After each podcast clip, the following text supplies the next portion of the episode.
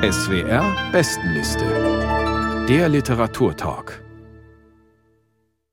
Wir kommen zur Spitzenreiterin und zum neuen Roman von Theresia Mora. Das Buch trägt den Titel Muna oder die Hälfte des Lebens. Die Geschichte beginnt Ende der 1980er Jahre. Muna ist gerade 18 Jahre alt geworden und die Mutter, eine Schauspielerin am Stadttheater hat man wieder zu viel Alkohol getrunken und zu viel Tabletten eingenommen. Ein Vater fehlt. Stattdessen verliebt sich Muna in ihren Französischlehrer und das Ganze spielt in der DDR. Martina Leubli, was ist das für ein Mann und wie wird er das Leben der Ich-Erzählerin fortan prägen? Es ist ein mürrischer Mann, das ist der erste Eindruck, den man beim Lesen erhält. Es ist nicht ihr Lehrer, sondern es ist ein Lehrer. Also die Muna, die ist kurz vor dem Abitur und gewinnt einen Schreibwettbewerb und kann dann äh, zuerst bei der Zeitung und dann bei einer Kulturzeitschrift mitarbeiten, so als Praktikantin, Hospitantin. Und in dieser Redaktion ist der Mann auch, Magnus Otto heißt er, fotografiert und schreibt auch Texte. Und beim ersten Mal, als sie ihn sieht, will sie diesen Mann, also es ist Liebe auf den ersten Blick, das könnte jetzt kitschig klingen, wenn man das so zusammenfasst, aber es ist nicht kitschig. Leider ist die Liebe auf den ersten Blick nur ihrerseits und der eben ältere, zurückhaltende, mürrische, mit seinen eigenen Projekten beschäftigte Mann beachtet sie gar nicht. Naja, und ähm, vor allem passiert dann einiges. Der Mann haut ab, der verschwindet. Heute würde man wahrscheinlich das Ghosting nennen. Es gibt ja immer so neudeutsche Begriffe für all diese Phänomene. Und ja, als Muna ihn nach Jahren wieder trifft, mittlerweile ist die Mauer gefallen, wenn sie dann ein leidenschaftliches Paar und zunächst sieht es ja nach einer, kann man sagen, glücklichen Beziehung aus, doch dann wird er gewalttätig. In welcher Weise? Einerseits straft er sie mit Verachtung, also es ist eine, eine verbale Gewalt, eine Missachtung. Und man muss vielleicht noch dazu sagen, dass Muna eine sehr direkte Persönlichkeit ist, die sagt immer frei heraus, was sie denkt. Ihre Mutter sagt, sie ist trampelig und dann sagt sie halt oft Dinge, die ihm in den falschen Hals kommen, aber sie kann das nicht immer einordnen, warum. Und sie denkt, das ist ein Mann voller Wunderpunkte, ich kann gar nichts mehr sagen.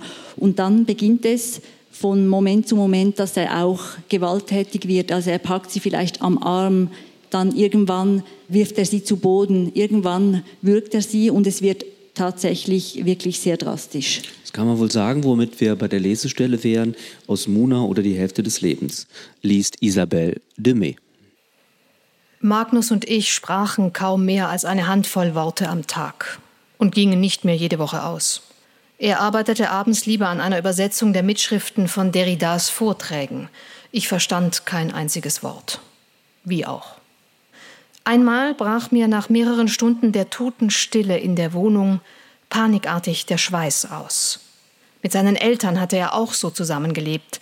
Ab einem Punkt hörte er auf, mit ihnen zu sprechen. Nicht ganz und gar, er sagte nur ausschließlich etwas, wenn er gefragt wurde. Er lieferte die Information und machte dabei ein leeres Gesicht. Ich war ja auch leer.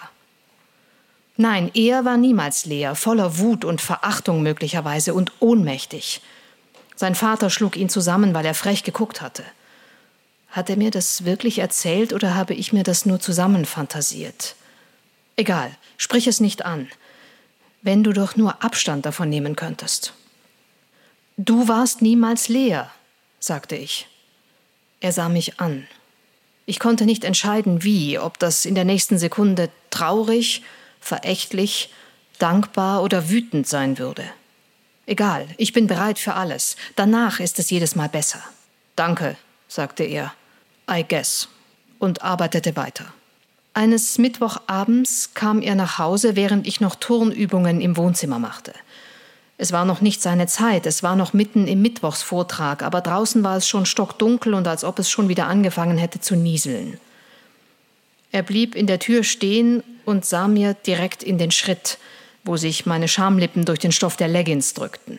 Es riecht hier wie im Affenstall, marschierte an mir vorbei ans Fenster, um es zu öffnen. Tut mir leid, sagte ich.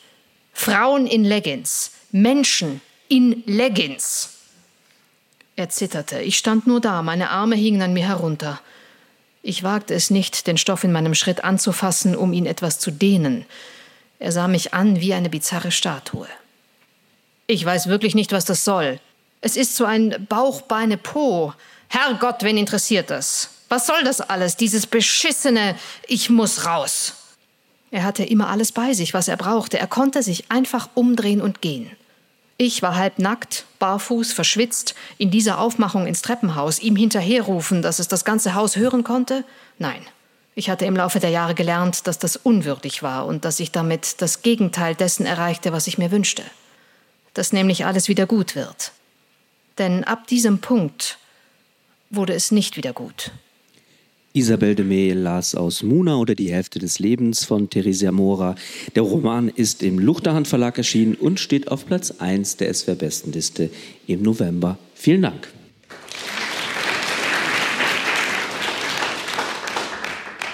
Martin Ebel, wir haben es gerade gehört, die Ich-Erzählerin ahnt, dass der Punkt, an dem alles wieder gut werden könnte, längst überschritten ist. Wie plausibel ist es überhaupt, dass diese kluge und attraktive Muna so lange bei diesem, ja, sagen wir es mal deutlich, Schläger bleibt. Hm.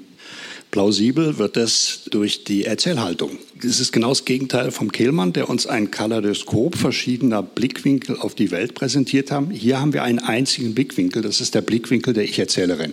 Wir sind ihr also auf Gedeih und Verderb ausgeliefert und wir müssen halt das glauben, was sie uns erzählt. Da diese Ich-Erzählerin eine sehr rotzige, trotzige, lockere, originelle, anschauliche Sprache hat, folgt man ihr gern. Sie haben jetzt nach dem Schläger gefragt. In der Rezeption des Buches geht es immer um Gewalt. Ich finde, das ist gar nicht das Entscheidende bei dieser Beziehung. Dieser Magnus ist ab und zu ein Schläger. Das hat aber auch damit zu tun, dass die Mona ihn provoziert. Sie sagt an einer Stelle, sie sei süchtig nach Eskalation. Das ist natürlich keine Entschuldigung, aber der Urgrund, warum das alles nicht nicht gut wird und nie gut war, ist, dass der Mann lieblos ist, dass der kein Interesse an dieser Beziehung hat, dass er beziehungsunfähig ist und dass alles, was in diese Beziehung investiert wird, nur von ihr kommt. Man kann also auch sagen, es ist eine Projektion oder man kann sagen, das ist halt das Rätsel Liebe. Und um dieses Verhalten der Ich-Erzählerin plausibel zu machen, verwendet die, jetzt sagen wir das auch mal, Büchnerpreisträgerin Mora, die mit diesem Buch auch auf der Shortlist des Deutschen Buchpreises stand und wahrscheinlich auch zu den Favoritinnen zählte und den Preis dann doch nicht bekam, erstaunlicherweise. Auf jeden Fall verwendet sie, um das alles plausibel zu machen, ein großes Arsenal von ästhetischen Mitteln, muss man wirklich sagen. Sie haben es vorhin schon gesagt, es wird alles aus Ihrer Perspektive erzählt. Die Gedanken werden kommentiert, dann werden sie eingeklammert, das haben Sie jetzt nur vielleicht erahnt, sie werden durchgestrichen und manchmal werden sie auch geschwärzt. Wir erleben damit also auch auf der sprachlichen, ästhetischen Ebene eine tief verunsicherte Person, Kirsten Vogt. Was bietet der Roman darüber hinaus auf dieser ästhetischen Ebene? Es ist eigentlich der Entwicklungsroman einer Schriftstellerin, einer werdenden Schriftstellerin. Deshalb schreibt die, deshalb streicht die auch durch. Das gehört dann zu, zum Handwerk. Sie schreibt ihm nämlich Briefe. Das sind Ersatzhandlungen. Sie sublimiert ihre ganze Liebe, weil er haut erst, das haben wir vielleicht noch nicht ganz deutlich gemacht, ja, in der DDR startet es, er haut nach Ungarn ab. Also nach der ersten einzigen Liebesnacht, die sie sich erstalkt hat mit ihm, das muss man nämlich sagen, Sie nervt ihn, sie will ihn, es ist ein Besitztrieb. Ja? Und dann schreibt sie ihm Briefe, beziehungsweise auch so eine Art Tagebuch. Sie will sich klar machen, was da eigentlich ihr fehlt und abgeht. Und sie hofft immer auf die Fortsetzung der Beziehung und das überbrückt sie sozusagen durch Literatur. Nachher wird sie ihr ganzes Leben und all das, was wir gelesen haben, nochmal sehr toll zusammenfassen in Geschichten. Das gelingt ihr nämlich dann, sich da in die Literatur zu begeben. Und was ich so faszinierend finde, sie hat nicht nur diesen Schriftstellerzug, sondern eigentlich ist sie eine Intellektuelle, die studiert, sich mit feministischer Theorie befasst, aber sie ist nicht, und das fand ich faszinierend an der Konstruktion, sie ist nicht in der Lage, diese Erkenntnisse, die sie da theoretisch sich erwirbt, mit denen sich jahrelang in diesen Communities befasst, auf ihr Leben zu applizieren oder irgendwie lebenspraktisch sich selbst emotional zu disziplinieren oder zu Ordnung zu rufen und zu sagen, wach auf, Mädchen. So, man möchte immer den Wecker klingeln lassen, damit es passiert. Das passiert aber eben nicht. Beides DDR-Biografien, psychologisch schon verständlich, was sich hier abspielt. Sie in einem Bohemhaushalt ohne Bindung, der Vater stirbt, so ist der Anfang des Buches, eine Totenbettszene. Und als sie 18 ist, eine Woche später, ist die Mutter fast am Sterben aus entweder Unfall oder gewollter Suizid, man weiß es nicht genau. Der dann nicht funktioniert. Also da ist ein Hunger nach Bindung und Geborgenheit und Liebe aus der Diktatur auch noch kommt, in die Freiheit entlassen. Und diese große Freiheit, wie hält man die aus? Da braucht man eine andere Bindung. So interpretiere ich das. Und da projiziert sie eben dieses auf diesen Mann, den Wunsch sollte man noch kurz ergänzen, dass Magnus tatsächlich in einer Familie aufgewachsen ist, in der die Staatssicherheit eine wichtige Rolle spielt. Das ist insofern wichtig, weil er auch Gewalterfahrungen gemacht hat, die er weitergibt. Ich dachte bei der nachgeschobenen Erklärung, warum der so auftritt, naja, okay, wir haben es jetzt zu tun mit zwei Suchtcharakteren. Ist das nicht dann doch ein bisschen zu holzschnittartig erzählt, Frau Leubli? Nein, ich finde es überhaupt nicht holzschnittartig es ist ja auch so, dass die verschiedenen Gründe, die vielleicht dazu führen können, dass die beiden so lange zusammen sind, dass kein einziger Grund ist dafür hinreichend. Es gibt vielleicht eben verschiedene mögliche Erklärungsansätze, aber letztendlich verweigert die Autorin respektive die Ich-Erzählerin Muna eigentlich die Erklärung, warum sie sich so verhält, wie sie sich verhält, warum sie sich derart unterwirft, warum sie die Bildung, die eigentlich auf emanzipatorisches Potenzial haben sollte, warum sie das nicht auf ihr eigenes Leben anwendet. Und weil man in der Erzählperspektive, man ist bei der Mona, man hat aber ihre, in Klammern, ihre Gedanken, ihre Kommentare, man hat in Durchstreichungen ihre sich selbst versagten Kommentare. Man schwankt dauernd zwischen Gesagtem und Gedachtem und gerät dann selber auch so in eine Unsicherheit. Eben, man ist ihr ausgeliefert auf Gedeih und Verderb. Und ich finde das schon überzeugend, weil einfach das Leben selbst ja auch so ist, dass man nicht immer klar und nicht immer konsequent handelt. Vielleicht sprechen wir zum Schluss noch über die Nebenfiguren. Wir haben ja gesagt, bei Kehlmann sind die ganz besonders stark.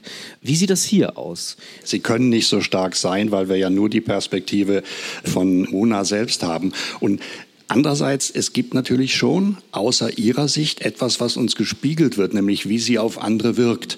Also sie wirkt auf uns ja, ihre Innenperspektive ist ja die einer sehr an sich zweifelnden Frau. Und dann bekommen wir aber gespiegelt, wie sie von anderen gesehen wird. Einmal wirft ihr der Mann auch vor, ja, du tust ja so, als seist du der Mittelpunkt. Und sie ist ja gar nicht ohne Erfolg. Also sie kriegt im akademischen Milieu dann doch immer wieder Jobs, Aufträge, Stipendien, kleine Stellen, die sie dann immer wieder aufgibt, um diesem Mann zu folgen. Teresa Mora hat das selber genannt, die innere Misogynie. Und das finde ich einen sehr interessanten Begriff. Also, wenn man so will, ist es auch ein feministischer Roman, weil er zeigt, wie Frauen sich selbst im Weg stehen und dass das ja eigentlich nicht sein muss. Und vielleicht noch als Ergänzung zur Misogynie, das ist interessant. Theresia Mora hat im Schreibprozess, hat sie in einem Interview gesagt, festgestellt, dass sie irgendwann mal angefangen hat, diese Muna, ihre Figur, ein bisschen zu verachten, weil sie immer bei diesem Mann bleibt, der sie so schlecht behandelt. Und das verstehe ich.